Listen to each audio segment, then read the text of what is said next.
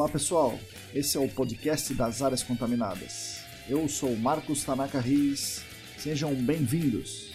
A trilha sonora é dos escalafobéticos Mauro Tanaka e Guilherme Durão, arroba Azalato Sampa e arroba guilherme.durão. Sigam a gente no nosso canal Áreas Contaminadas do Telegram e no canal do YouTube ECD Training.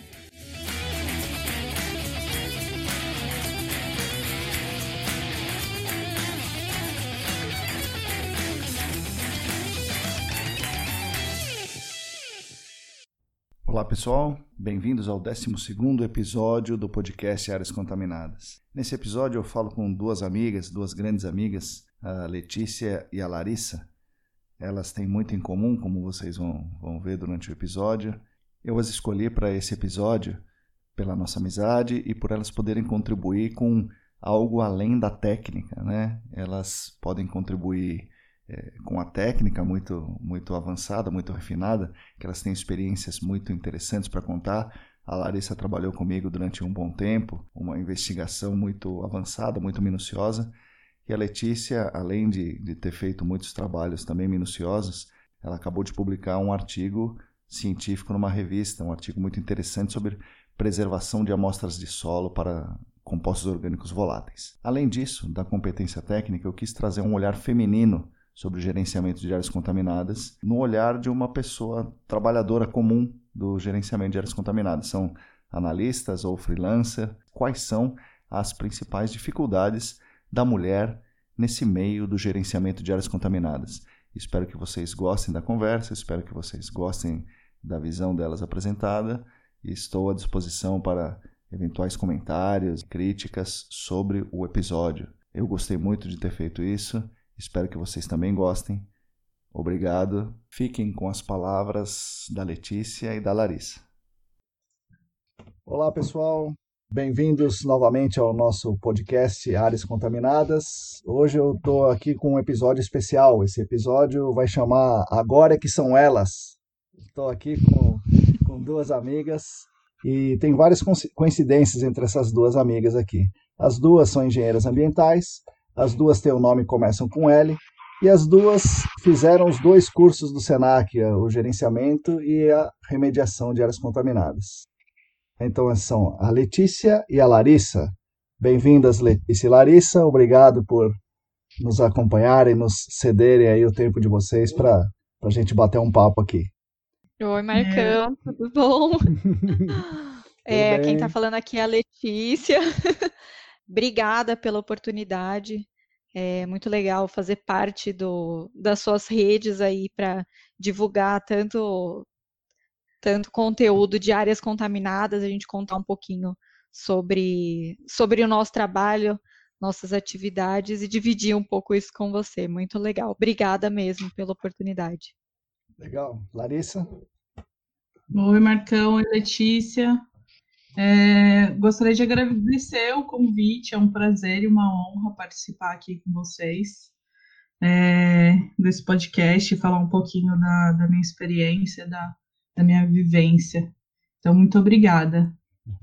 Legal. Queria que vocês se apresentassem aí, falassem da trajetória aí acadêmica de vocês, é, a, né, tanto acadêmica quanto profissional, e, e já respondendo a primeira pergunta, vocês duas são engenheiras ambientais, tem, são da, da mesma geração, são jovens, para mim, pelo menos, vocês são jovens, né? E, e, vocês têm, como a gente já se conhece há um bom tempo, vocês têm bastante o, o ambientalismo, né? A questão do ambientalismo é bem forte para vocês. Vocês são ambientalistas desde quando? Desde a faculdade ou desde muito antes? Ou vocês nasceram ambientalistas? Eu acho que eu não posso, não me considero uma ambientalista desde tão antes assim da faculdade. Talvez mais desde a época do colégio, ensino médio, que a gente tem pensamento maior do que vai fazer no futuro, né? E acho que sempre a questão de talvez uma pensar na preservação de meio ambiente, cuidados, né, com, com gerações futuras. Isso a gente acabava, acho que tendo um pouco de conhecimento no próprio, no próprio colégio e abrindo um pouco né, a nossa cabeça para o futuro. Eu acabei entrando na, na engenharia ambiental por conta de achar interessante a grade do, do, do grade curricular. Fiz a graduação de engenharia no SENAC. Eu iniciei em 2008, finalizei em 2012 a, a graduação. E na época que eu entrei, o que eu gostava muito, que é, brilhava meus olhos, era a parte de tratamento de águas, porque eu tenho um tio meu que trabalha com isso. Então, Legal. foi ele que acabou abrindo as portas para mim para conhecer esse mundo de, de meio ambiente. Ele, ele não tem formação ambiental, mas ele trabalhava diretamente com tratamento. Então, eu acabei optando muito pela engenharia ambiental, pensando que um dia talvez eu fosse trabalhar com tratamento de águas. Não cair nesse segmento, mas algo um, um pouco correlato com a parte de gerenciamento de áreas contaminadas, que de certa forma a gente pensa no tratamento de água ah, em, de, em, determinada etapa do gerenciamento. É, eu comecei a trabalhar em 2011, se eu não me engano, tá, faltava um, dois anos para terminar a faculdade. Eu não estagiei direto na área de, de áreas contaminadas, eu passei por alguns outros estágios durante esse período é, e acabei trabalhando numa empresa de consultoria que não tinha só a área de áreas contaminadas como foco, tinha alguns outros segmentos, mas eu consegui né, estagiar nessa, nessa parte e acabei sendo efetivada né, no, na época para continuar trabalhando com isso. E nessa, nessa mesma empresa, eu tive a oportunidade de fazer muitos trabalhos de campo, e isso foi muito bom para a gente aprender tanto na marra como né, teoricamente, conceitualmente, coisa, é, temas, né, assuntos, abordagens de áreas contaminadas. E nesse momento foi muito bom, porque eu optei em fazer a pós de gerenciamento, que foi a turma de 2014, que foi Isso. iniciada em 2014. Então, foi muito bom aproveitar a pós junto com as atividades de campo, porque a gente tinha muitas dúvidas para tirar e acabava tirando durante as aulas, né, as dúvidas que a gente tinha no campo. Então, isso foi super proveitoso. E terminando no período de término da pós, eu acabei mudando de empresa, eu também fui para uma outra empresa de consultoria ambiental na época. É, a pr primeira empresa que eu trabalhei foi a Essências, depois a segunda que eu trabalhei foi a, a Rastec, e a, ambas tinham um segmento similar, que é, tem tanto a parte de gerenciamento de resíduos como de áreas contaminadas, e nas duas eu trabalhei com áreas contaminadas. É, na Rastec eu já tinha um pouco mais de experiência, então é, acabava não indo tanto para campo no início, ficava mais no escritório, é, gerenciando algumas atividades de campo, né? E a parte de elaboração de relatórios, planejamento. E eu tive a oportunidade de tocar um projeto em outra cidade e com uma equipe só de meninos, né? Só de homens. Sim. E eu ficava como a responsável pelo projeto para o cliente, eu que responderia, né, eu que respondia na época por tudo. Foi, foi uma experiência muito boa para a gente, para eu poder me desenvolver pessoalmente, profissionalmente, né? Eu, eu ainda, eu, eu era uma pessoa muito mais nova do que eu sou hoje, uhum. então a gente tinha que se provar todo o tempo que era capaz, principalmente na frente do cliente, que, que a gente tinha a capacidade de tocar um projeto, né, é, sozinha praticamente.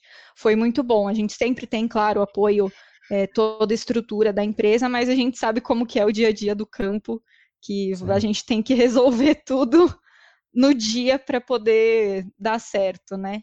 Nesse, né, durante, durante a, a época da, da Rastec também, eu acabei optando por fazer a pós de remediação. Então, eu iniciei a pós em 2000, 2018, né? Isso, foi em 2018. É, é, é, eu não emendei uma após na outra, mas acabei fazendo em 2018 é, a de remediação, porque eu sentia muita falta desse conhecimento da etapa de gerenciamento, né? A gente tinha muita base da parte de, de avaliação preliminar, investigação confirmatória é, detalhada e tudo mais.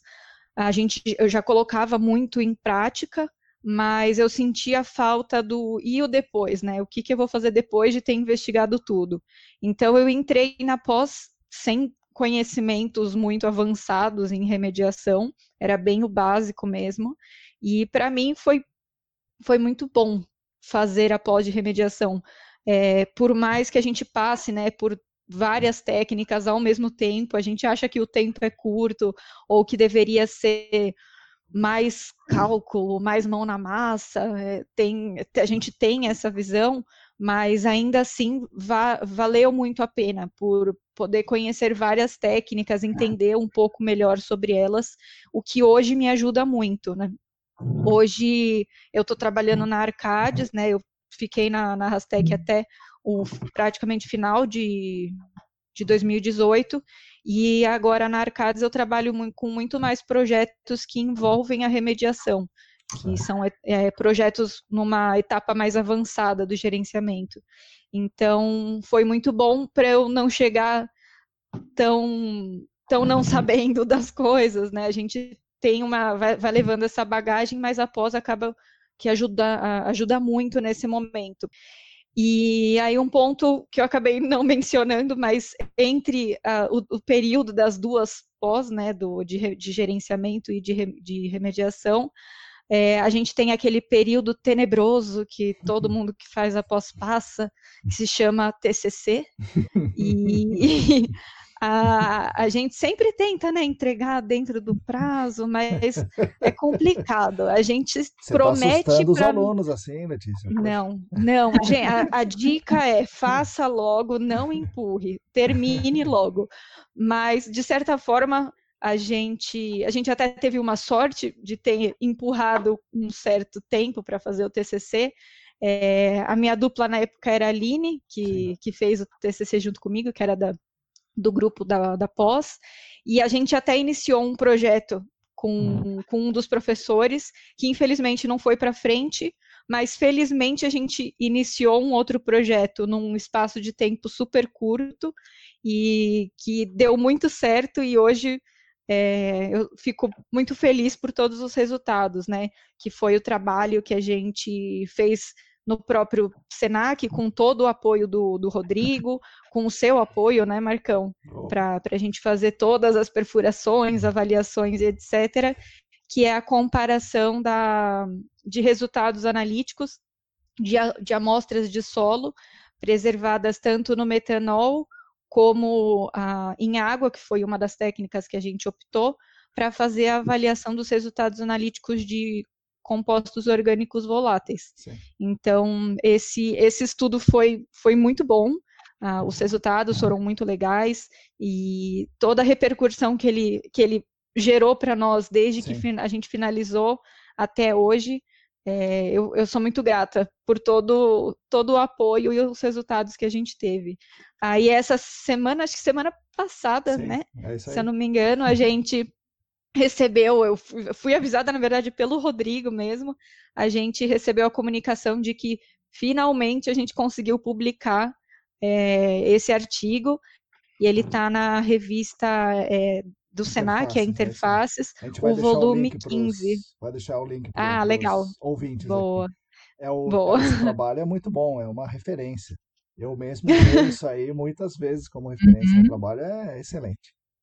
Que Sim. bom. É, re realmente, é, a gente sentiu muita falta de uma referência para fazer esse estudo.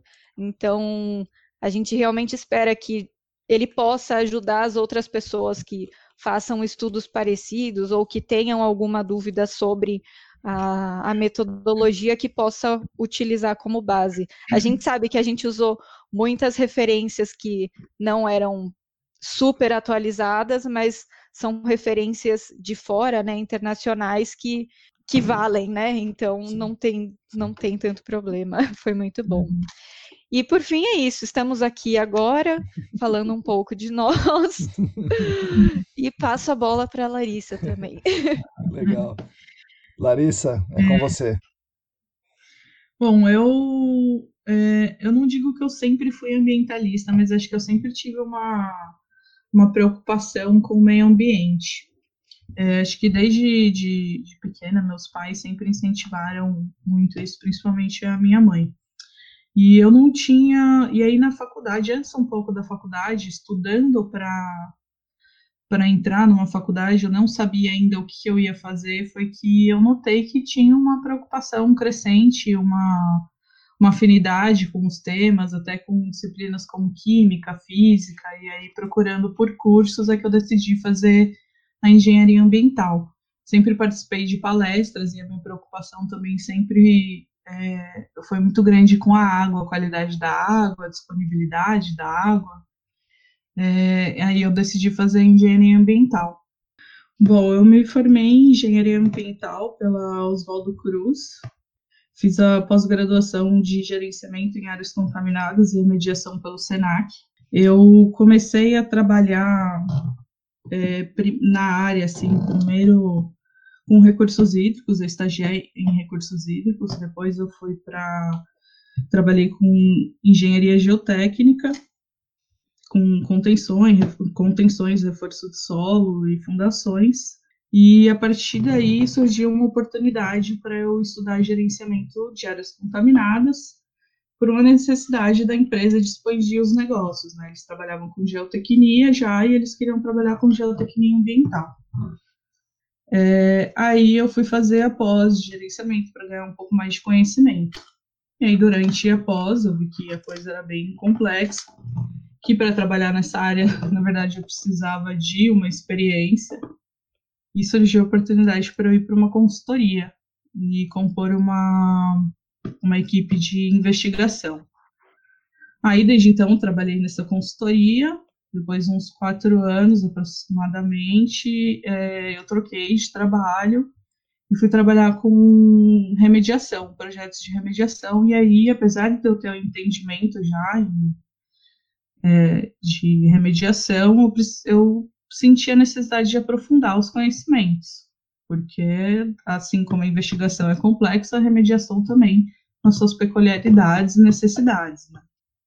E foi que eu fiz a, a pós de remediação em 2015, 2015 se eu não me engano, foi em 2015. Aí, ah, desde então, eu trabalho como, eu trabalhei em algumas consultorias, como a Extra, IPA, trabalho durante um tempo também, agora tenho feito trabalhos como consultora freelancer, tanto em, em, projetos na parte de gerenciamento do projeto em algumas etapas, quanto em campo também. Nesses quatro anos também, da, na minha primeira experiência em consultoria, a maioria da, do, do trabalho foi feito na parte de investigação, tanto e eu comecei trabalhando primeiro a partir da, do, da análise de dados, escrevendo relatório, e aí depois de um tempo é que eu fui para campo. E aí ter feito o gerenciamento antes né, de ter qualquer experiência, qualquer conhecimento prático da área, é, aplicar esses conhecimentos do, da pós foi bem desafiador porque já existem várias práticas difundidas na área, ou pelo menos antigamente, né, em que o curso não era tão é, famoso, digamos, né, porque é um curso de grande referência hoje em dia. Hum. Não tinha tanta gente assim com conhecimento técnico especializado, então várias práticas já difundidas, você chega com um conhecimento um pouco mais aprofundado, é, é bem desafiador. Sim mas também muito enriquecedor, porque a troca é com os colegas assim é, é, é muito gratificante. Mas depois disso, tendo é, trabalhado no, com projetos de remediação, eu senti a necessidade de aprofundar os conhecimentos. Então foi, foi bem diferente assim fazer o gerenciamento no começo da, da, da carreira e aí depois de um tempo a remediação me fez relembrar diversos conceitos né? Foi muito incentivador também relembrar o quanto eu gostava de trabalhar nessa área da complexidade, é, que é tudo isso, né? E, e, que eu gosto da complexidade toda, né? Acho que o quebra-cabeça todo da coisa que faz ser interessante. E acho que é por aí mesmo. Então, vocês foram, fizeram engenharia ambiental, construíram toda essa carreira aí importante de vocês. Aliás, Larissa, tem um, uma, um episódio também na sua carreira, você trabalhou aí num projeto com a ECD, né, diretamente comigo, foi, foi muito, muito legal. Ah, meus é. projetos freelancers, sem, sem dúvida, foi o projeto mais gratificante de ver, assim, acontecer, né, essa, a investigação, assim, a importância de investigar o solo. Essa, esse projeto foi sensacional, né, Marcão? Foi muito legal, foi mesmo. Foi, foi muito legal. Ainda a parte de alta, alta resolução, a brasileirada, sim, sim. eu acho que foi o mais interessante. Que a gente pegou, a gente usava varredura vertical de voláteis com aquecimento em campo e a gente pôde comprovar ali com muitos, muitos dados, né, como o negócio é interessante e funciona bem, né? E Não ao mesmo, foi... ao mesmo tempo a gente usava os, os conceitos que a Letícia estudou no TCC dela, a hum. preservação em metanol, porque nas áreas fontes o trabalho da Letícia mostrou assim claramente que em área fonte com alta concentração a preservação tem que ser no metanol. Então a gente uhum. conseguiu juntar tudo ali. Foi bem Sim, legal. Sim, foi ótimo. Sim. É, o trabalho da Letícia me lembrou até um artigo que eu fiz no gerenciamento, é, que a gente comparou as técnicas de amostragem de água com o Baylor, é, com a peristáltica, com o low flow e com a bag. bag. Certo, certo. Ah, que legal. A gente comparou os quatro e a gente notou que tem uma, uma diferença assim das técnicas para poços com maiores concentrações e menores concentrações. Então, alguma, algumas é, técnicas de amostragem demonstram mais do que outras quando tem mais ou menos, assim, a correlação entre elas acaba sendo influenciada pela quantidade de concentração também, quanto à eficiência da, da amostragem. Aí me lembrou o, o seu trabalho também, quando que eu lembro que eu vi uma apresentação sua, é, em aula, né? né muito boa, muito boa. Na aula Foi bem interessante o trabalho. A Letícia apresentou na aula, né, algumas aulas da, dos cursos né, da ESAS do Senac, ela fez uma apresentação muito legal e muito concorrida também na primeira con conferência da ESAS, né, Letícia? Ai, nem fala. Como é que foi aquilo lá? Eu lem lem lembro e já fico nervosa, né, Marco? Eu, não, eu queria saber aonde foi para a minha voz aquele dia. É. Que eu só lembro de terem gente que falou que, meu Deus, a sua voz não saía, bebe é. água. É, Mas foi uma experiência incrível de, de poder participar de um, de um evento, né? Tão importante para a nossa área, com, com vários outros trabalhos de, de super relevância também, e saber que o trabalho que eu apresentei foi muito concorrido, a sala super cheia, Sim, é com várias pessoas. Eu fiquei muito feliz de poder compartilhar um pouco né, do, do nosso trabalho com, com o pessoal. E, e mais importante ainda, é saber que um tema desse é, é, é muito importante. Acho que a sala naquele dia está cheia, reflete um pouco a, tanto dúvidas que as pessoas têm no dia a dia de definir alguma abordagem de, de investigação, e acho que eu pude contribuir um pouco com, com as pessoas que participaram né, desse dia da apresentação. E como você falou, né, o nosso estudo ele comparou duas técnicas né, de, de, de amostragem, o metanol clássico que a gente precisava utilizar. Uh, na época que a gente fez o trabalho, não era, pelo menos uh, para mim ainda não era tão difundido. Sim. Eu sei que já naquela época algumas consultorias, principalmente multinacionais, já usavam, mas outras não consultorias prática, não. não era comum. É, não era comum, exatamente. Então, esse foi o ponto fundamental para a gente definir o nosso trabalho, né, de ter o metanol como principal é, preservante, e a gente acabou optando pela água por ser o preservante mais barato, vamos dizer assim. É, na época, o uso era do Incor, a gente não tinha um equipamento brasileiro que a gente pudesse usar e ter um custo menor.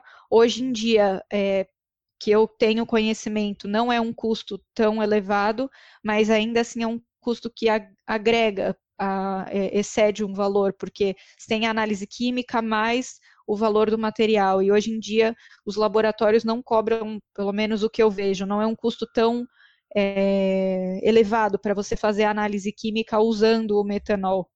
Então foi esse um dos motivos que a gente acabou optando pela água e também pelo fato de que um dos eventos que, que eu acabei participando anos antes de, de fazer esse trabalho foi um evento que foi feito pela CETESB para falar dessa norma e a gente viu eles utilizando a uhum. água.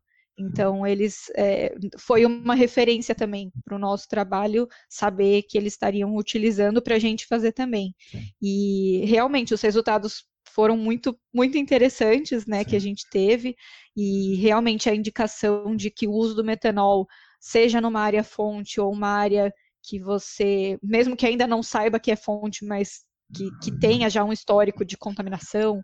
É, que ela possa é, ser fonte, né? É, exatamente. O uso do metanol vai te dar umas concentrações muito maiores, né? Para você uhum. tomar decisões de, de remediação ou mesmo fazer alguma avaliação de risco. A gente viu que o uso da água para preservar né, a amostra, ela acabou sendo representativa em concentrações muito menores e que o metanol ainda assim poderia quantificar mesmo que as concentrações fossem um pouco menores do que na água. Então, é, o uso em si do metanol acaba sendo é, melhor. É, infelizmente, a gente acabou não tendo a comparação com o Encore. Eu, às vezes, fico pensando, putz, a gente podia ter feito, né? Para né? aproveitar, já que estava lá, coleta no Encore, coleta no Boca Larga, já faz a comparação dos quatro, para a gente ter é, um estudo muito mais completo, né? Entre as técnicas de, de coleta, preservação e análise. Então, uh, fica a dica, né? Se Sim. alguém quiser fazer um novo TCC, fazer, fazer desse rápido, né? Rápido, não para fazer ficar... rápido. Exatamente.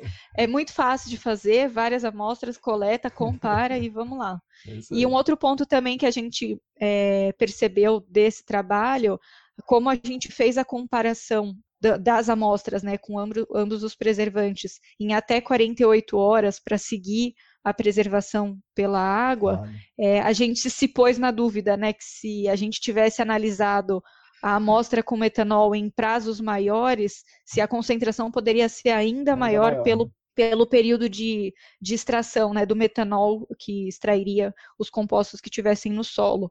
Então, esse também era um ponto que eu cheguei a dar de sugestão para pessoas que estavam querendo temas de TCC. Eu acho super válida essa questão de comparar holding time que, que a gente adota se a gente analisa no começo ou no final, porque pode ter algumas concentrações é, diferentes. E também no fato de coletar a, a amostra num material muito mais argiloso. A gente viu que também foi muito mais representativo é, utilizando o metanol. Então a gente conseguiu ter várias, é, vários tipos de, de resultado com, com uma, um único trabalho. Isso foi, foi muito bom. E realmente poder compartilhar isso com todo mundo foi, foi maravilhoso, foi muito legal. Ainda bem que, que saiu o artigo agora, todo mundo pode ler, né? Sim, agora pode ler, exatamente. E agora começar a responder as perguntas, né? Isso, Você já, já me mandou uma dúvida, ainda estou te devendo. Vou responder. Lari, sobre essa questão da, da argila, né, dos voláteis que, que em zonas de armazenamento, na zona saturada, que tem argila, quando a gente trabalhou, né, Larissa, é, a gente viu isso daí também muito claramente. O que, que você tem para dar de dica para as pessoas? É, para tentar é, analisar a saturação da argila ali a hora que você está coletando, isso faz bastante diferença é, na hora de você abre o liner ali, você vai selecionar a amostra, você tocar mesmo na, na, na amostra para tentar selecionar, porque tem uma diferença de saturação. Parece que a argila ela fica um pouquinho mais mole, onde você onde tem uma concentração maior né? E antes disso, claro, análise com, com o PID também é, faz diferença, mas é engraçado que aí isso também dá uma, uma tese, né? Ah, Você dá. deve ter abordado isso na abordei, tese. Abordei na minha, sim. Abordou na Foi, né? Tese, né? Que as diferenças do, de concentração ali, do, de leitura do PID e a concentração na amostra tem uma, uma diferença ali, não necessariamente onde está a concentração maior de massa no solo é onde está a maior concentração no PID, né? Sim. Então, Sim. na hora que você vai fazer a leitura ali do, no PID, no, no, no, em campo, isso faz bastante diferença. Então, toca a amostra, né? Toca no solo. A gente percebeu, né, percebeu bastante ali, também no trabalho da Letícia, também em outras aulas ali no Senac, né, uhum. né, que o, o que a gente mede no PID, no liner direto, uhum. é uma uhum. medida enganosa. Aquilo lá não, não, tá, não tá dizendo para a gente grande coisa. A única coisa que ele está dizendo é que naquele liner você tem compostos voláteis, mas não exatamente aonde está. E daí a, a, o que a Larissa está sugerindo é que se abra o liner e olhe para uhum. ele e, e, tentando achar a zona de armazenamento, no caso as argilas, né, como uhum. vocês falaram. É, se você olhar a saturação, realmente você tem uma ideia melhor do que o PID está medindo. E o que a... E aí, se você aquece a amostra, Isso. você tem a confirmação, né? Exatamente. De que, as, a, a, de que as leituras do PID vão lá para cima. Exatamente. Muito maior do que as leituras que você tem com o liner ali e direto no liner fechado. É isso aí. Uhum. Esse aquecimento é fundamental para a gente fazer o screening, né? Porém, uhum. como a gente aquece, a gente não pode pegar aquela amostra aquecida para mandar para o laboratório, né? Não, então, por gente... favor, né? É.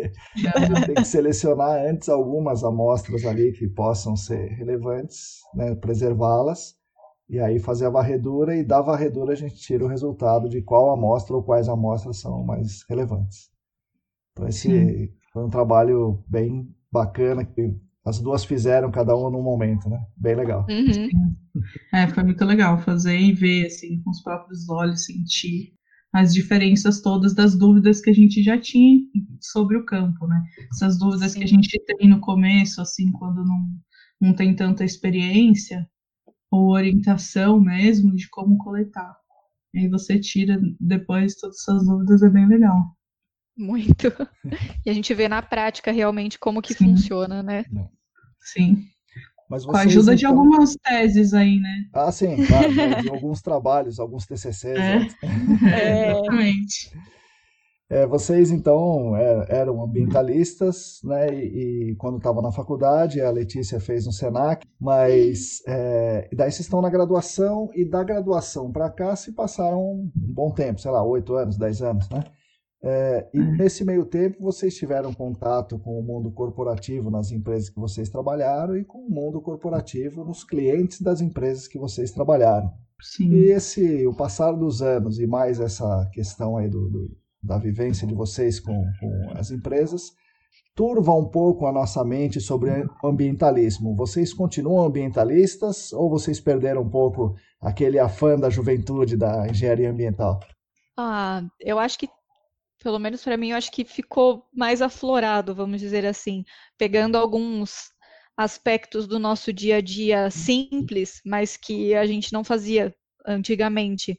A parte, principalmente, de você é, separar todos os seus resíduos em casa, ter uma forma mais correta de destinar, é, tentar consumir menos água, mais energia, sabendo de todas as, as dificuldades que, que o nosso mundo passa em questão de economia desses, desses insumos, né? E a parte de, acho que de transporte também, a gente se preocupar em evitar usar carro, usar mais transporte público, quem puder, às vezes, usar a própria bike para fazer o deslocamento. Hoje em dia a gente tem uma rede de ciclovia muito, muito grande em São Paulo, para quem mora e trabalha em São Paulo, acaba sendo uma boa opção. Isso acaba ocorrendo muito no dia a dia, né? Esses pontos mais de economia que a gente vê. Pelo nosso trabalho, a gente acho que acaba tendo uma visão de cuidado com o meio ambiente no termo de, meu Deus, vai contaminar, não vai contaminar? A gente olha um poço de combustível com outros olhos, a gente olha uma indústria, é, se você vê aquela porta toda suja, olha no chão, você fala, meu Deus do céu, olha aqui, vai contaminar. Ou você vê aquela água escorrendo no meio fio com Sim óleo, você olha, quer saber da onde que está vindo, quem é a pessoa que está jogando aquele óleo. Então, acho que isso acaba aflorando mais na gente, né? Esse conceito de contaminação, literalmente, que é o que a gente trabalha diariamente. Então, acho que isso acaba ficando mais mais à frente assim do nosso ambientalismo, só que o que a gente pode fazer não, não dá para a gente salvar o mundo nesses aspectos do que a gente vê no dia a dia. A gente tenta aplicar isso nos trabalhos que a gente tem com, com determinados clientes. Então, tentar sempre fazer o melhor para resolver o problema, né? Bom, eu sem dúvida acho que fico cada vez mais crítica nesse assunto quanto ao ambientalismo, não só profissionalmente quanto pessoalmente. Eu acho que cresceu muito a minha consciência sobre como os nossos hábitos influenciam, né? E os nossos hábitos é, acabam é, batendo tanto lá no nosso cliente quanto no nosso vizinho. Sim. Então, e trabalhar para as empresas, assim, é, contratantes, é, a gente vê da, da onde que vem, né, toda essa preocupação com o ambiente, o que, que realmente pode causar, qual a, a, até onde pode disseminar, e também do nosso hábito de consumo e como isso bate lá no nosso cliente também, a preocupação cresce. Mas também tem um olhar é, mais holístico da coisa sobre como funciona um negócio, né? É todo um, um sistema que depende um do outro. Da mesma forma que a gente depende das empresas, as empresas dependem da gente. E acho que essa é, é, essa sintonia, assim, essa sinergia toda precisa de uma comunicação melhor. Então, acho que por isso a, a minha, o meu criticismo, assim, sobre o ambientalismo também cresce. Porque acho que eu tenho uma visão mais holística da coisa, de como funciona. E aí eu acabo ficando mais crítica, cada vez mais ambientalista, procurando mudar meus hábitos pequenos também e tentar disseminar um conhecimento sobre como a gente influencia as grandes empresas e elas nos influenciam nisso, né? Então, sem dúvida, eu continuo e vou continuar. que bom, que bom que continuemos assim, né? É. Mas Letícia, você você tocou primeiro nesse assunto, né? Você liderou uma equipe só de homens, né? Num, num cliente, certamente com, com homens ali, né? É, é, intercedendo por você, né? São seus interlocutores, eram também homens. E daí esse, eu fiz esse programa, uma das, da, das minhas vontades em fazer esse programa é trazer a visão da mulher no gerenciamento de áreas contaminadas. É, como é que vocês veem, começando por você, Letícia, como é que você vê isso daí? Você já, já sofreu, é, sei lá, machismo? Vocês já sofreram machismo? É, pela sua condição de mulher, você já se sentiu menos, ou você já se sentiu é, agredida, ou você já sofreu algum tipo de assédio pela sua, pela sua condição de mulher nos, no, no gerenciamento de áreas contaminadas? Certamente, é, provavelmente não dentro das empresas que vocês trabalharam, mas é, no trabalho, no dia a dia do trabalho, como é que é isso aí? É, eu acho que no geral não tem como a gente falar que ser mulher no gerenciamento, de alguma forma a gente vai não, não, não, sei se a palavra sofrer acaba sendo muito pesada, né? Mas a gente sente essa questão de, de machismo ou de menosprezar por, por ser mulher.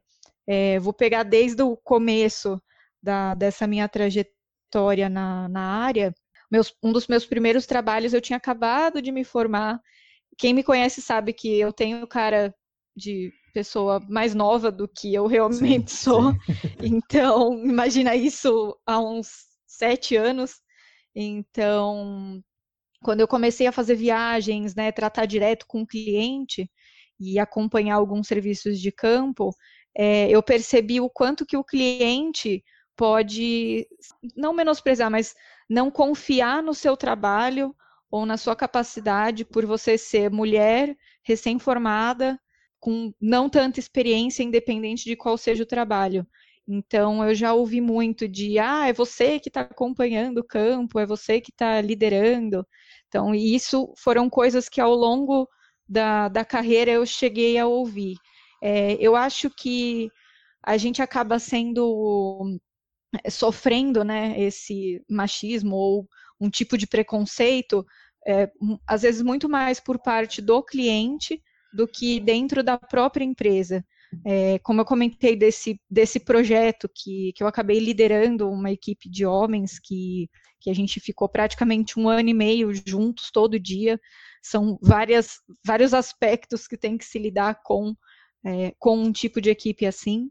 Mas o próprio cliente, é, vamos dizer assim, não botava fé no meu trabalho, porque eu tinha cara de novinha, eu já não tinha poucos anos de formadas, já tinha um pouco, um, um, alguns anos a mais de formação, já tinha uma, uma experiência considerável, mas ainda assim é, eu sentia e ainda assim eu escutava de que, nossa, não botava fé em você, mas olha, maravilha. Então a, a gente se, sentindo esse preconceito é como se a todo dia a gente tem que se pôr à prova de que a gente pode, que a gente consegue, independente da barreira que, que você pode ter.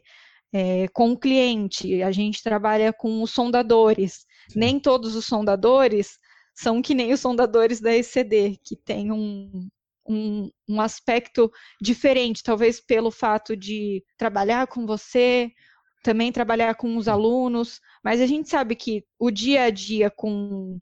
E, e, antigamente não, não era assim, a gente tinha muita dificuldade de impor um respeito saudável para a equipe conseguir fazer aquilo que era necessário e que você pedia. Então, o ponto também de trabalhar com equipes de sondagem que são de homens também tinha esse preconceito. E a gente sabe que se fosse um homem ali, mesmo que se, se fosse recém-formado, não teria esse problema. Sim. Que não teria essa dificuldade, né, de da gente conseguir fazer que um trabalho fluísse de uma forma saudável. É, graças a Deus, com equipes de sondagem, eu nunca tive problema de, de escutar alguma gracinha, vamos dizer sim, assim, sim. De, de que não fossem respeitosos comigo. É, eu sempre tentei ser o mais próxima, é, amiga, é, conversar, para a gente criar um ambiente respeitoso, saudável, né, para não ter nenhum problema, porque quando eu fazia campo de sondagem, que eu viajava muito, era duas semanas que a gente ficava com a mesma equipe. Então, tem que criar um ambiente, mas também não um ambiente que dê tanta abertura, porque Sim. senão passa dos limites.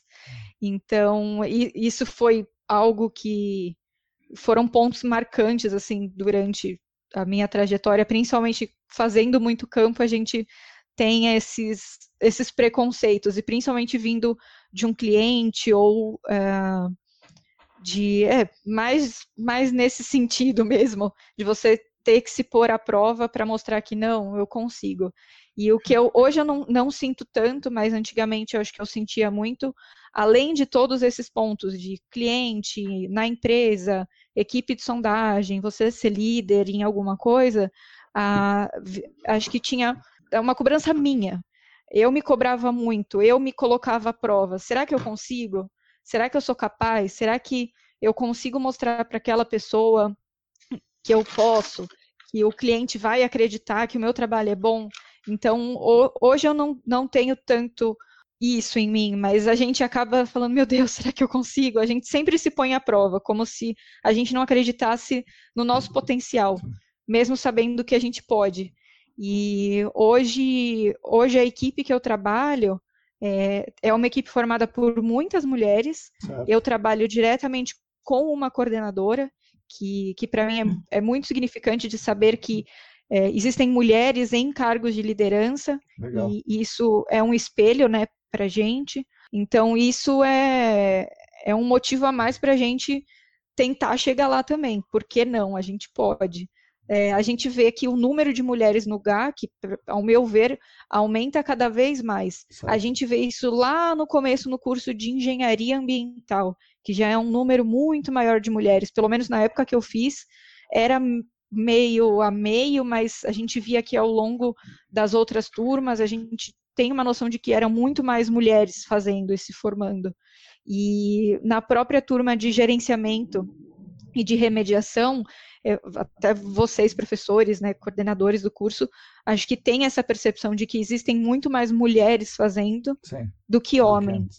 Que, que seja meio a meio, mas que tem um número muito maior de mulheres. E, e essas mulheres fazendo o curso, acho que a grande maioria trabalha na área. Sim. Então, é um número muito, muito maior, né? Acho que de todas as, as empresas que eu trabalhei, as primeiras, uh, tanto a Essências como a, a Rastec, os cargos de liderança eram muito mais é, formados por homens. Hoje na Arcades eu vejo que tem um número muito maior de mulheres. Não que nas outras as mulheres não tenham oportunidade, mas é, é a formação da empresa que já, já veio estruturada dessa forma com as pessoas que precisam ser Uh, ter o cargo de liderança, né? Não que as que mulheres não possam ser, mas é legal que grande parte da de staffs, vamos dizer assim, são mulheres. Então a gente tem tem toda a autonomia para liderar um projeto, para liderar uma equipe, para dar sugestões, para tomar decisões. Isso é, é muito importante. E a, a, empresa te dá esse suporte é mais importante ainda, que a gente fica confortável, vamos dizer assim. É isso. para não me alongar muito. e você, Larissa, como é que como é que você vê essa questão? Eu acho que, como a, a Letícia falou, acho que o, o, o, principal, assim, dessa questão é que a mulher, ela precisa sempre se provar, ela é sempre testada. Tem um negócio que, que eu ouvi a Letícia falando, a cara de jovem, certo? É, uhum. Isso acontece com homens e mulheres, né? O seu recém-formado acontece com jovens e mulheres.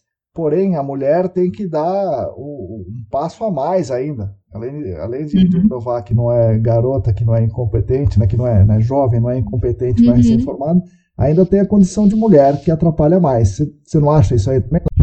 Eu acho, eu acho sim, porque a mulher ela precisa se, se provar mais, ela é testada e ela precisa também sempre fazer mais para ter algum destaque, para ser respeitada. É, isso, sem dúvida, acho que é o principal ponto, assim, de como a gente sente o, o machismo né, no âmbito do trabalho. Não sei nem se só em gerenciamento de áreas contaminadas. No geral, assim, o que a gente, eu vejo muito a mulher tendo que se provar, ser testada, para se fazer ser respeitada, né? Mas é, nas minhas vivências, é, além disso, eu já passei por outras situações também. Acho que tem outras Parece que, de repente, numa reunião ou alguma coisa assim, ou se você está numa equipe é, no, que dividida entre você e um homem, numa reunião, o cliente, parece que ele sempre ele designa as perguntas técnicas para o homem e alguma outra pergunta mais administrativa, até piadas direcionadas para a mulher. Então você vê uma diferença de tratamento aí também. Como a Letícia falou, também com uh, com equipes, dependendo do tipo de tratamento que, que você dá, eles te respeitam ou não. É, pode ser, comigo já aconteceu, de, de ser assediada, de ser discriminada, simplesmente por ser mulher. E não foi uma, não foi duas vezes. Eu já ouvi casos em que nesse âmbito de ser testada, é, de gostarem de provocar mesmo para desestabilizar a mulher, sabe? Pra, porque tem essa crença de que a mulher é emocional demais, ela é muito sentimental. Então eles levam até o limite, né? Eles testam você até o limite para te desestabilizar e né? falar, ah lá, tinha que ser mulher, ou alguma coisa assim. Eu acho sim que no, no geral tem, tem bastante mulher na área na minha primeira experiência na Servmar, a maior parte do quadro de funcionários era de mulheres, principalmente em cargos de gerência ou tomada de, de decisão. Mas quando precisava designar alguém para campo, a primeira escolha era por um homem. Então, acho que isso também é uma. Apesar de, de terem muitas mulheres, eu acho que isso é um certo, um certo preconceito. Quando você vai para campo, você não precisa nem de força física, né? Mas tem alguma crença aí de que homem em campo talvez seja melhor, não sei. Talvez por esses tratamentos com equipes, de ser respeitado, de precisar viajar, de lidar com o cliente, porque às vezes você está numa indústria onde a maior parte é homem, e aí você precisa falar com com outro, e aí tem essas, essas e no, coisas. E no banheiro, né, Larissa? Ir no banheiro, né? Você vai numa indústria enorme, não tem banheiro feminino. Não tem banheiro feminino. Nossa, eu nunca passei por isso, de não ter, de não ter banheiro feminino quando se tem masculino, não, mas de só ter algum um banheiro porque era um lugar afastado, sim. Mas caramba, não ter um banheiro feminino é difícil, hein? É. Quilômetros de distância. Nossa senhora. Acontece, né? Quando você está num ambiente que é primordialmente masculino, eles nem pensam na questão e a mulher. E a gente fica tão maravilhosa de uniforme de campo, né? Sim. Ah, Não, tô- fo- fora o que a gente às vezes escuta de que a gente, né, quando vai para o escritório, a gente acaba se arrumando um pouquinho mais, quando vai para campo, é um momento que você não faz nada, não usa nada, não quer nem pintar a unha.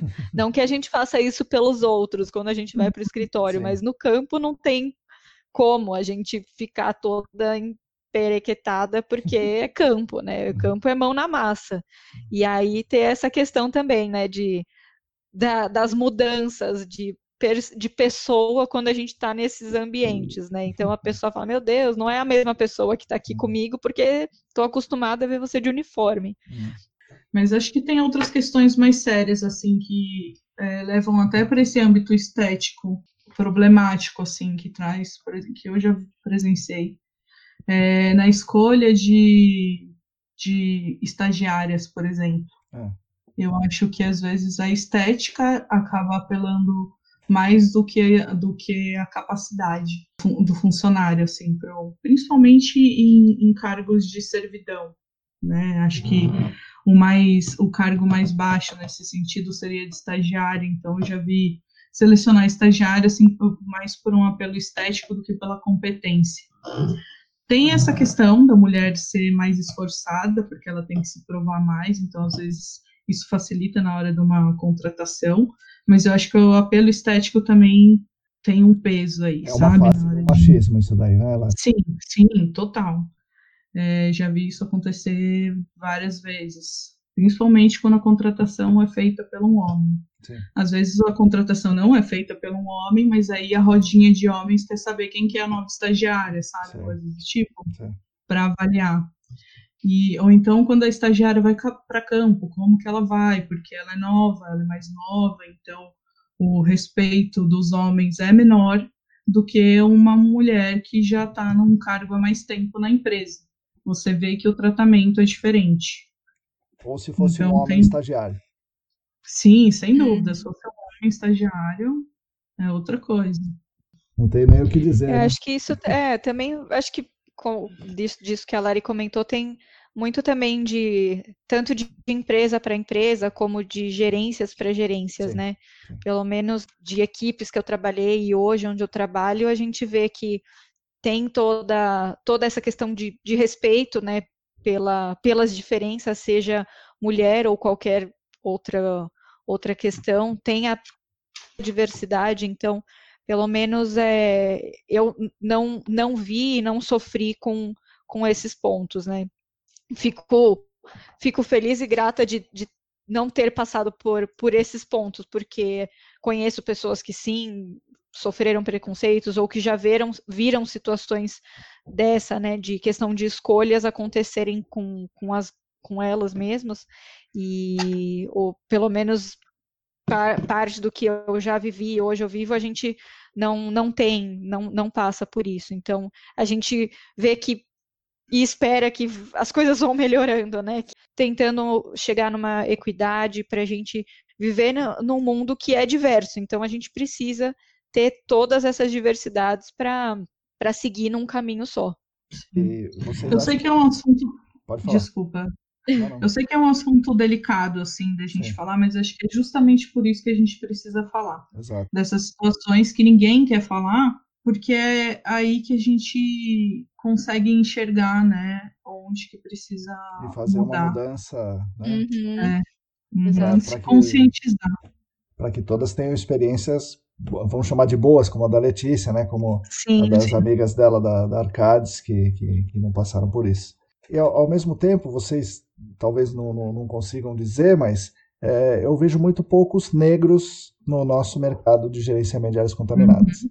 Vocês acham que acontece algo parecido? Um- Uma Sem espécie de dúvida. um racismo velado ou não no nosso, sim. nosso mercado? Ah, é- Sim, com certeza. É, acho que não só no ambiente de trabalho, mas a gente pode se basear, nós aqui que vivenciamos os- o mesmo ambiente na questão da pós, Sim, poucos. sim. Na- acho que as duas cada turma que eu fiz de GAC e de RAC, e isso reflete no mercado de trabalho em geral. Ver pouquíssimas pessoas é, negras no nosso mercado, porque Larissa, você acha que é mais é. estrutural, um racismo mais estrutural, como é um machismo mais estrutural, ou você acha que é localizado, é uma questão localizada? Não, não. É, é, é, assim como o machismo, o racismo é estrutural, e acho que não é nem questão de se na área tem mais, se no curso tem mais, é mais a, a questão de, de oportunidade mesmo e diferença assim de, de, de, é. de classe é, eu, é, totalmente eu, é. estrutural, mas também pode ser institucional, que é essa coisa da gente crer que né, essa, essa coisa é inconsciente, alguns talvez consciente, não sei, o negro é menos competente, é bem delicado falar disso, não é o meu lugar falar disso, mas Sim. sem dúvida eu vejo que é um problema estrutural, é, a partir de que nem todo mundo, assim, não é a mesma oportunidade para um branco e para um negro adentrar a faculdade, já começa por aí. Faculdades particulares, você, é, a estrutura da nossa sociedade, a desigualdade social faz com que tenha muito menos pessoas formadas, dificuldade mesmo de pagar. Então, por aí eu acho que já é um problema estrutural. Na uhum. área em si, tem menos, sim, mas acho que por causa dessa questão estrutural. São poucas sim. pessoas negras. Eu estava conversando isso mesmo ontem com uma amiga, tem poucas pessoas. É, eu posso contar nos dedos quantos eu conheço que trabalham na área, mas não, não vi nenhum tipo de, de discriminação assim direta feita. Mas uhum posso dizer por eles, de que nunca sofreram, porque sim, provavelmente sim. sim. Sim. Aparentemente é mais essa questão mesmo estrutural. Eu acho que hoje em dia, na, as empresas que a gente conhece, trabalha ou trabalhou, não deixariam de contratar uma pessoa pela cor. Sim. Não deixariam. É, vem, é isso que a Lari falou, é mais da base, né? Questão de desigualdade, de oportunidade. Não que as empresas acho que deixariam de contratar pela cor, e sim contratariam pela toda a qualidade, toda a experiência da pessoa, independente se é branco, amarelo, preto, não, não teria diferença. É, eu não sei dizer não diria tão categoricamente isso, assim, porque eu não sei. Acaba dependendo muito do, do caráter individual de algumas pessoas. O racismo, assim como o machismo, é institucional, que a gente está falando aqui do, do, do, machismo institucional, de como é, ele acontece para as mulheres, como ele acontece para os negros. Então, existe uma diferença do racismo estrutural e do institucional. Eu não diria que não aconteceria, porque infelizmente acaba dependendo muito de uma, uma ou duas tá pessoas tá lá, né? numa decisão, é. Sim, Vai muito é. de cada um. Então eu não, não, não diria dessa forma. Eu não veria um problema, né, óbvio, em contratar o gênero ou, ou a, a, raça, enfim. orientação sexual. Sim, uhum. sim. Agora nós estamos num momento sui generis, né? Nós estamos numa pandemia, é, uhum. uma série de problemas, e nós é, temos a possibilidade e a consciência da gente se isolar e, e, e, manter, se manter em casa, né? É, as empresas que vocês prestam serviço, ou no caso da Letícia que ela trabalha, disponibilizam condições de trabalhar em home office a maior parte do tempo e tal. Tem gente que não tem essa, essa possibilidade, tem gente que não tem essa vontade e, portanto, está um pouco mais exposto à, à pandemia do que nós, nós três aqui estamos mas ficar em casa por três meses, talvez a gente tenha que ficar por mais muitos meses, traz alguns problemas, né? Então, todo mundo aí sabe que tipo de problema, você está dentro da sua casa. Então, é, o acúmulo de tarefas novas e as tarefas antigas transformadas aumenta, né? Então, a gente está trabalhando mais. Eu sinto que a gente está trabalhando mais. Vocês também devem estar tá sentindo isso, queria que vocês falassem sobre isso. Vocês estão trabalhando mais na pandemia? E o que vocês estão fazendo para tentar se manterem saudáveis fisicamente, mentalmente, etc. Ah, e última pergunta nesse sentido. Vocês tiveram algum tipo de problema, assim, de, de falar, não, tem que parar com isso, eu vou sair correndo, ou eu tenho que tomar remédio, ou eu estou em. Conta pra gente aí as, as experiências de vocês. Não, realmente é algo que acho que nunca imaginamos que isso aconteceria na nossa geração, porque é algo totalmente surreal. É, acho que hoje, três meses depois que a gente já está em isolamento, a gente já se acostumou com essa nova rotina. de tanto de trabalho como de se você precisa sair para ir ao mercado, fazer alguma atividade e voltar, o seu retorno para casa também ficou totalmente diferente no momento que você entra na sua casa e tem Sim. que se higienizar de, da cabeça aos pés. Então, isso realmente mudou completamente. Com relação ao, ao trabalho, é, eu, eu realmente tenho trabalhado muito mais. Quando a gente entrou de quarentena, é, muito, muitos falavam de que vou fazer curso, vou estudar um idioma, vou ter tempo para fazer o que quiser é, principalmente para aqueles que perdiam muito tempo em deslocamento da casa para o trabalho e do trabalho para casa. Eu sou uma dessas pessoas que eu demorava cerca de uma hora e meia para ir, uma hora e meia para voltar para casa. Então, hoje em quarentena, eu estou economizando três horas do meu dia para fazer coisas que eu não conseguia fazer antes. E no começo é, eu me cobrava muito e isso me deixou de uma certa forma, é, não, não, não digo triste, mas uma sensação não muito agradável, porque a gente fez, eu fiz muitos planos, fazer coisas para ocupar esse período que eu estava em trânsito e não era proveitoso, vamos dizer assim, eu, era um tempo perdido. E hoje em dia o meu dia se resume em vou acordar, vou trabalhar, vou fazer uma atividade física e vou dormir. É como se fosse igual ao meu dia de trabalho normal, saindo de casa e indo para o trabalho. Esse tempo que eu per perdia, né, que eu utilizava de deslocamento, é, eu acabei utilizando poder acordar um pouquinho mais tarde, para eu não precisar acordar tão cedo, que eu acordava todo dia às 5 horas da manhã para ir para o trabalho. Então, parte desse meu tempo eu tenho repondo um pouco do meu sono, parte do tempo eu tenho acabar é, trabalhando mais.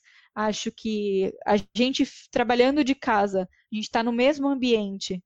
Parece que não, mas a gente não não descansa, não tem aquela pausa de sair do escritório e ir até sua casa, de você desligar 100% daquilo que você está fazendo é, de você ter um tempo de transição. Esse momento não, não existe trabalhando de casa. A gente tenta ter aquela rotina de acordar, tomar banho, trocar de roupa, tirar o pijama, dar o determinado horário de trabalho, parar, é, para você fazer alguma outra coisa. Hoje, de quarentena, a gente não tem como sair para fazer uma atividade física. Você tem que fazer em casa. No começo, eu estava super dedicada, fazendo todo dia atividade física. Acho que no último mês, se eu fiz duas vezes na semana, está sendo muito. Então, a gente vê duas que. Vezes ao todo. Não, não, né, Marcão? Também não, né? Tô, vou chegar lá, eu acho.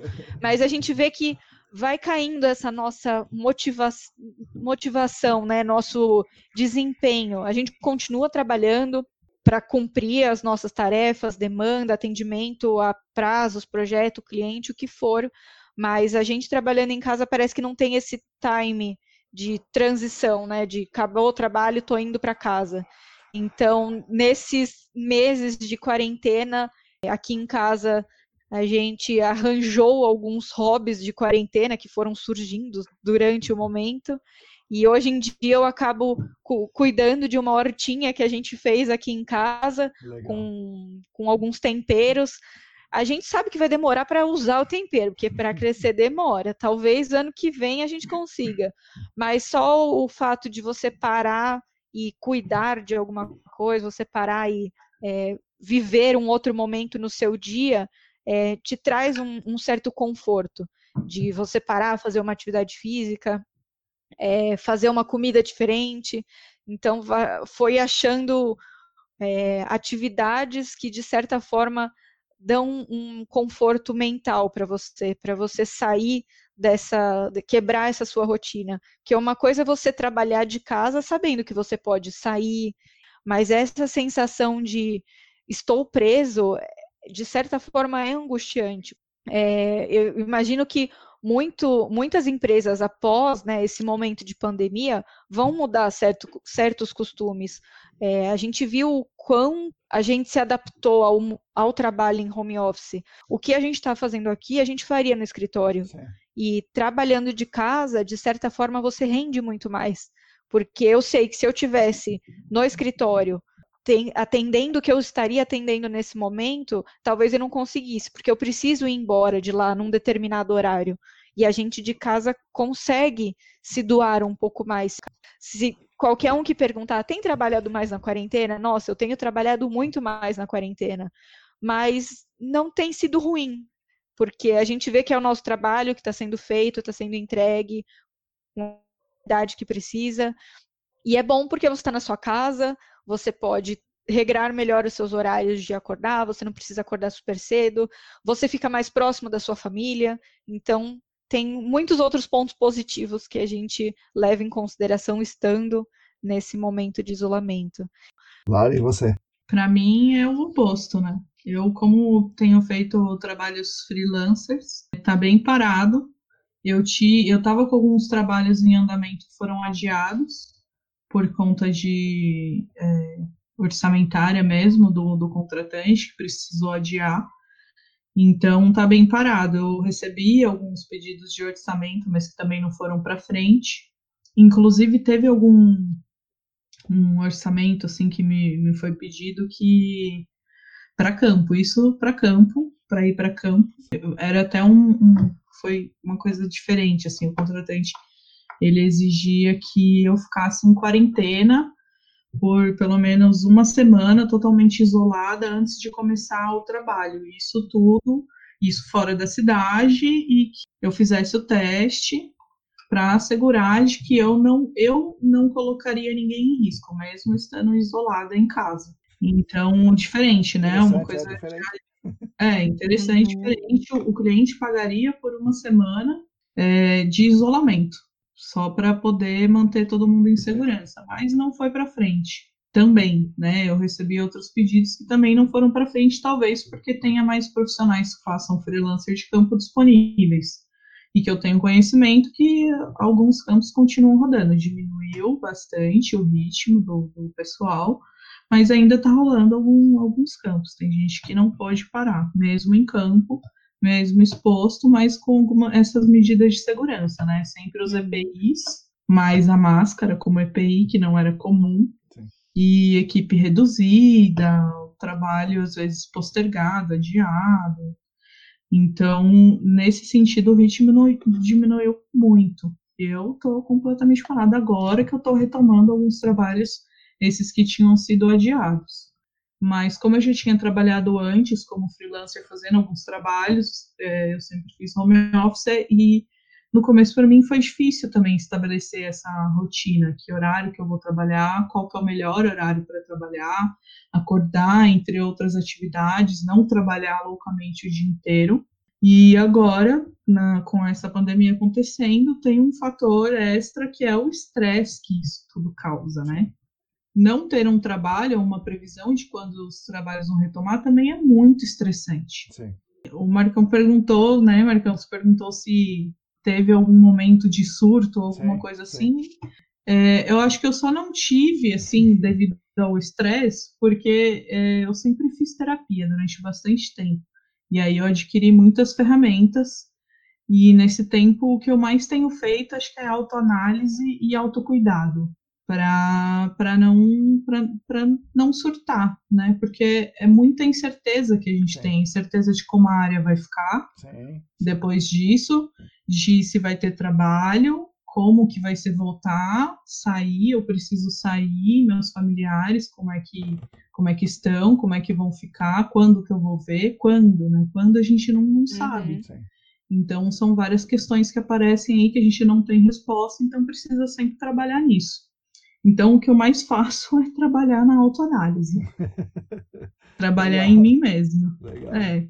E, e sobre o autocuidado, eu acabo me dedicando a coisas que eu gosto de estudar, acabo vendo bastante vídeos, ouço bastante uhum. podcast, acaba ficando todo mundo alerta e isso gera muito estresse em todo mundo.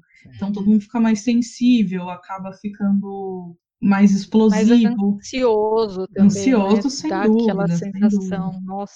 Mas aí, Sem Larissa, dúvida. é, uma que das a- coisas que que você ela- gosta, uma coisa que a Larissa gosta e, e ela me fala sempre é, é signos, né? Então, astrologia. Você, Larissa, é geminiana. E a Letícia. Eu também. Então é mais uma É. coincidência aqui. E o que isso quer Meu dizer? Deus. Vocês serem geminianas, o que isso quer dizer para nós leigos? Vou Larissa? deixar para vou deixar para Larissa falar porque ela vai saber dizer bem melhor. Acho que somos bem comunicativas. O que, que você acha, Letícia? Com certeza. São bem comunicativos. Comunicativas, acho que pessoas que são bem voltadas para o raciocínio, pelo menos é o, o, o arquétipo né, de gêmeos, é que são comunicativos, bastante voltados para o raciocínio. Você, Marcão, é virginiano, né? Eu sou. Também tem o mesmo planeta regente, é Mercúrio. Ah, tá. que também é, é- e Mercúrio é a base da comunicação e de estudos, viagens curtas, então a gente acho que tem Legal. uma coisa em comum, Legal. Gente, Algo em comum, com certeza. né? A gente gosta de estudar, gosta de trocar conhecimento, de se comunicar, eu acho que isso é bem aflorado, acho que é o que é mais aflorado, assim, do, dos signos nesse sentido, assim. E eu gosto mesmo de estudar, apesar de ser uma pseudociência, eu gosto de estudar arquétipos, né? Legal. não necessariamente que seja algo absoluto ou determinista, mas eu encontro algumas coisas é, em comum com a personalidade e acho isso curioso. Eu sou bastante curiosa, acho que também é uma característica tanto dos virginianos quanto dos geminianos. Legal. É Somos verdade. bem curiosos, né? Somos, somos Estou sim. concordando com todos os pontos. Legal, eu também. Ah, mas são, é, são só estereótipos do arquétipo. Outra coisa, Larissa, que você tem estudado, né? Bom, primeiro o podcast, né? Que você que me apresentou esse mundo do podcast aqui, nós estamos falando aqui hoje por sua causa, né? Então você foi a, Olha só, que honra. Que a honra. grande, a grande incentivadora disso aí. E outra é Muito economia, né? Economia ambiental. Então, é, você conhece o decrescimento e você também Uhum. conhece o, conceito da economia donut, né? Que a, que a autora principal disse que Circular, aham. isso. Que nós temos que estar no, no, no, no donut, né? Então Uhum. tem pessoas que, que estão no centro do donut, estão Uhum. ali que elas estão excluídas. Então não, não tem casa, não tem comida, não tem. né, estão totalmente excluídas do processo. E ao mesmo tempo tem um limite externo, e esse limite externo é dado pelo, pelo, pela questão ambiental. Então, você Uhum. acredita que nós, que nós temos que buscar essa economia donut? Ou você acredita mais no decrescimento, ou você acha que as duas estão, estão relacionadas? Ah, eu acho que as duas estão relacionadas, porque o decrescimento é basicamente a gente reavaliar os nossos hábitos de consumo, né? Principalmente, porque toda a nossa economia gira em cima do consumo e do consumismo, principalmente, que é o consumo exacerbado, né? Então, rever isso, acho que a gente acaba é, caindo no decrescimento, que é necessário, a gente está consumindo muito mais do que o planeta comporta, intrínseca, enquanto tem pessoas passando necessidades básicas. Sim. Então não tá esse jogo não está equilibrado e precisa equilibrar de alguma forma. Né? A economia circular ajuda nisso. Então eu acho que as duas combinadas é, é uma boa pedida aí para o futuro, né? De forma que precisa agregar essas pessoas que estão estão de fora desse estão mais para fora desse círculo desse donut trazer elas mais para o centro, as que estão no centro, que são poucas, trazer elas mais para próximo da, da realidade da maioria, né? Sim. Então, de que forma que a gente pode fazer a, a economia circular melhor? Não, não existe acabar com a economia, né? Porque como que a gente vai sobreviver, mas como que a gente vai sobreviver todo mundo junto também. Então, um decrescimento eu acho necessário, e eu acho que a pandemia também é, mostra muito isso. A gente já caiu no, no ritmo, no geral, tanto de consumo. Letícia? Muito bom, foi uma aula aqui o que eu acabei de ouvir. Mas, mas pontos que são muito importantes, principalmente agora nesse momento que a gente está tá vivendo, o incentivo da gente consumir muito mais de quem está próximo, né? De produtores locais, é, consumir produtos mais, mais sustentáveis, né?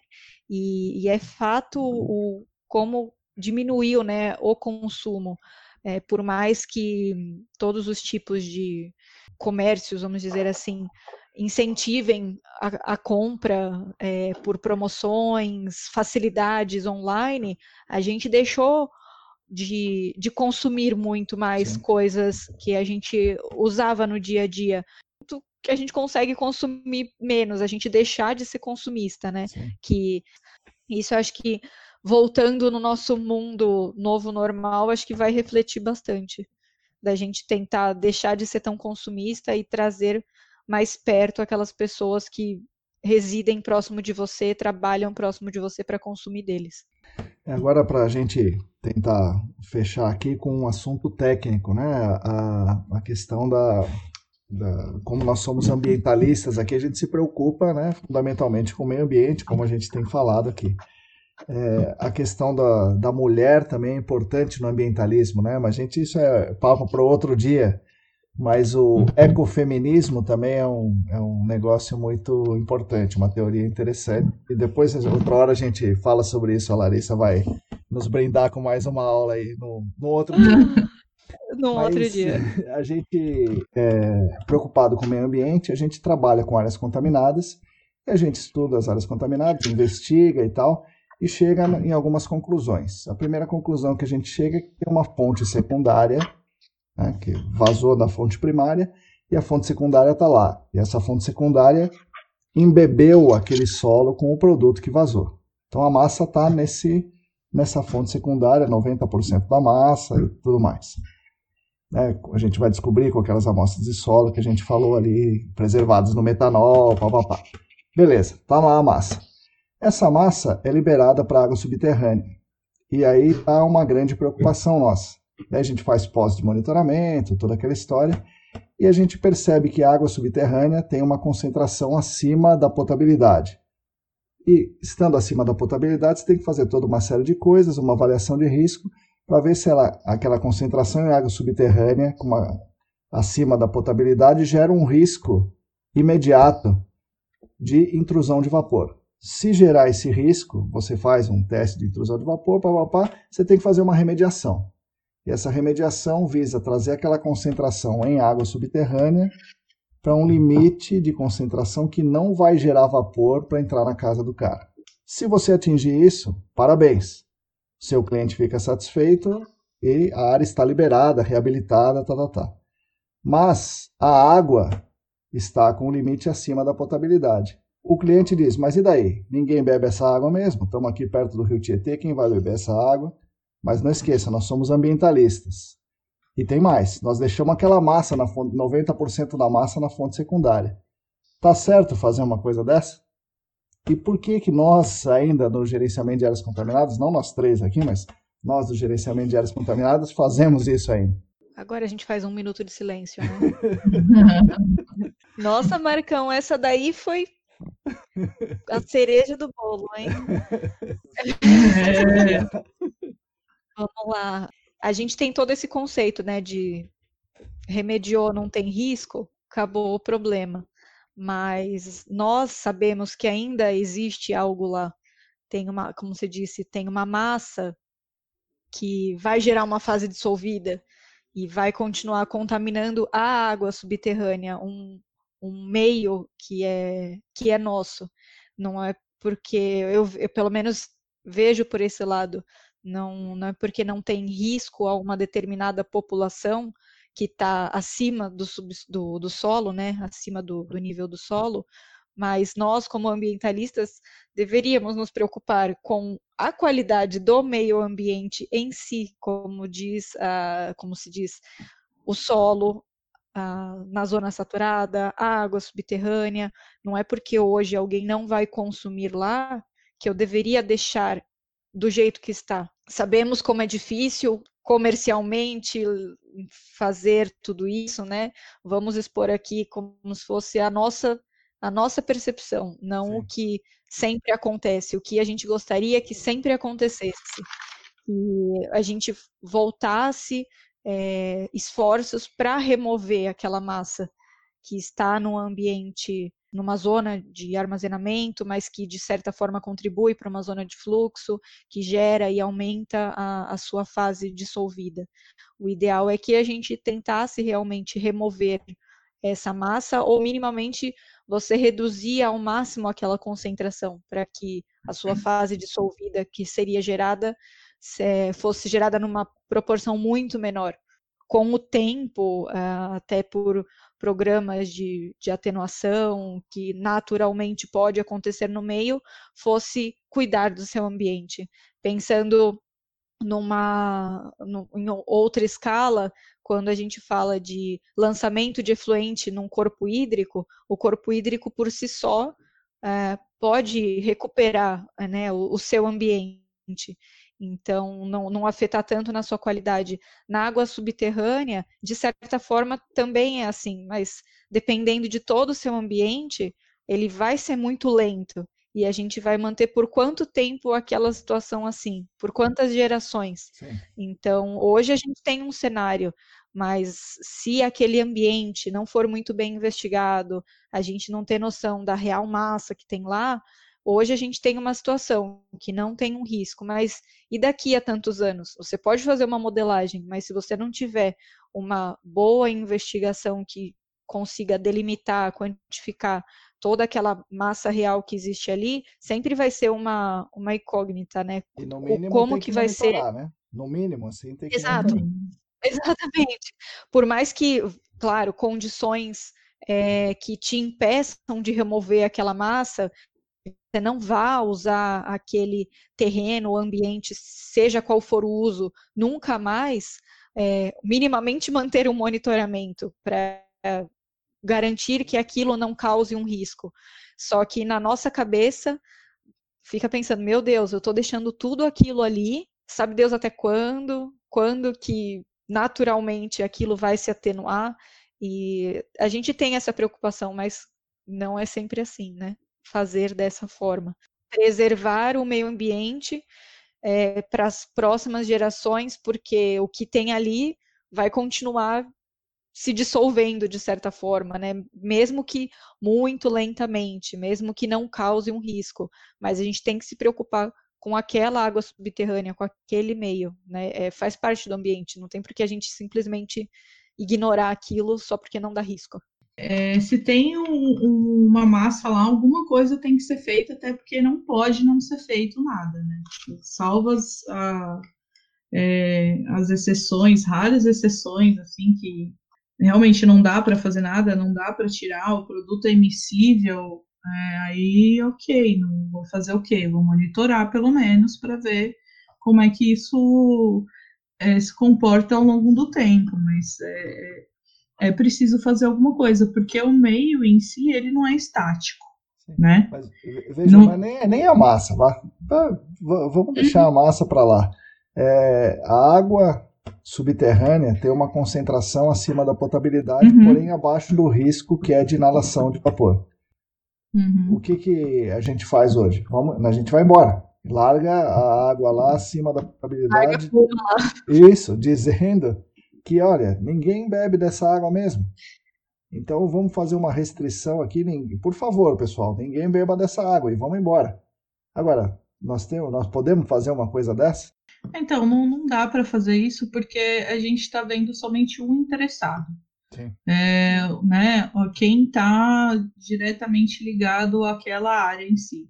Mas o meio ambiente, pensando como ambientalista, o meio ambiente não se trata só de quem está morando ali em cima né? E que que, o que, que compõe o solo?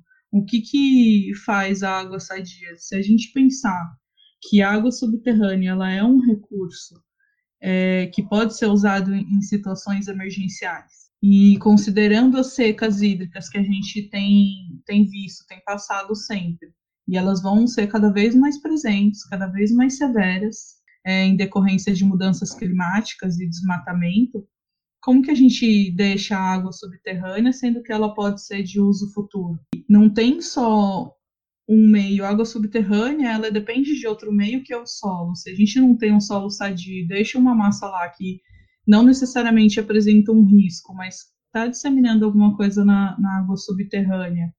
E esse solo, ele, ele é fonte de outras vidas que acabam influenciando na nossa, seja agora ou futuramente, não necessariamente por um contato do animal, pela ingestão da água ou de intrusão de vapores, mas a gente vai deixando o solo cada vez mais empobrecido, consequentemente a água cada vez mais empobrecida, daqui a pouco isso vai bater na nossa saúde de outra forma, através da alimentação, através de medicamentos, uma água sempre contaminada para sempre um ciclo infinito ou com pouca água, como que é isso, né? A gente deixa para gerações futuras, ah, mas aí a gente trata, mas é um ciclo infinito. Então, como que vai uhum. deixar isso para sempre, sendo que a gente pode depender?